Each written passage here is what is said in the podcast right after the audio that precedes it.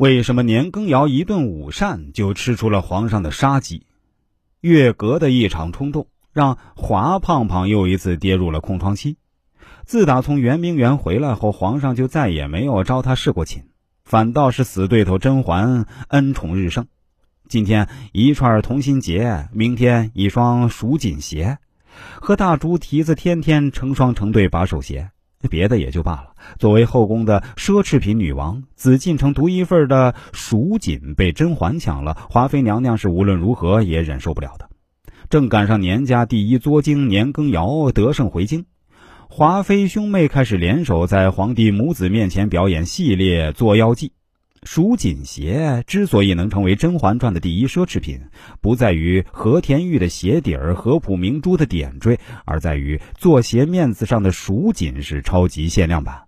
即使华妃娘娘再有钱，上官网也抢不到啊！因为整个内务府拢共就这么一匹，正经渠道买不了，就只能找代购了。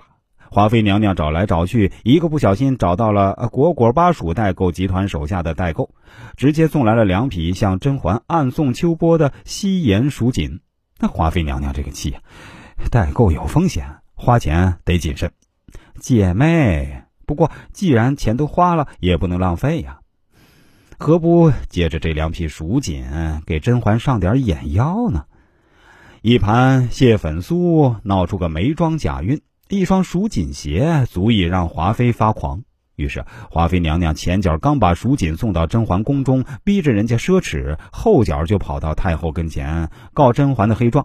太后，你快看看啊，你儿子恨不得把大清最好的东西都挂到这管贵人身上呢。其实啊，华妃这点三脚猫功夫，在上届宫斗冠军太后面前根本就是小儿科。你不奢侈，你送太后这么夸张的大皮草礼佛穿。你不奢侈啊！你满头珠翠，太后的簪子也都没地儿插了。你不奢侈啊！你一骑红尘妃子笑，要来两匹反击蜀锦。太后一副看破不说破的模样，不就是吃醋吗？一只二手闲置步摇送给你，赶紧回宫吧。不过被儿媳妇上门泼了一顿醋，太后自然要把气出在儿子身上。刚下班就把皇上给训斥了一顿。哎，你说说你啊！一大把年纪了，还学人家年轻人不穿秋裤，呃，不宠嫔妃。你是皇上，你知道不？后宫和朝政内外相合，你宠谁爱谁不是你说了算，而是朝政说了算。如今咱娘俩还指望着年羹尧冲锋陷阵，保住你的皇位呢。你不宠华妃，人家哥哥能替你卖命吗？皇上赶紧做检讨，儿子一时任性，光顾着谈恋爱去了。皇额娘放心，今晚我就去侍寝华妃。难道华妃的争宠计划就这样轻松得逞了吗？他当然没有。在送儿子去被迫营业前，太后刻意问皇上还赏不赏华妃欢宜香了。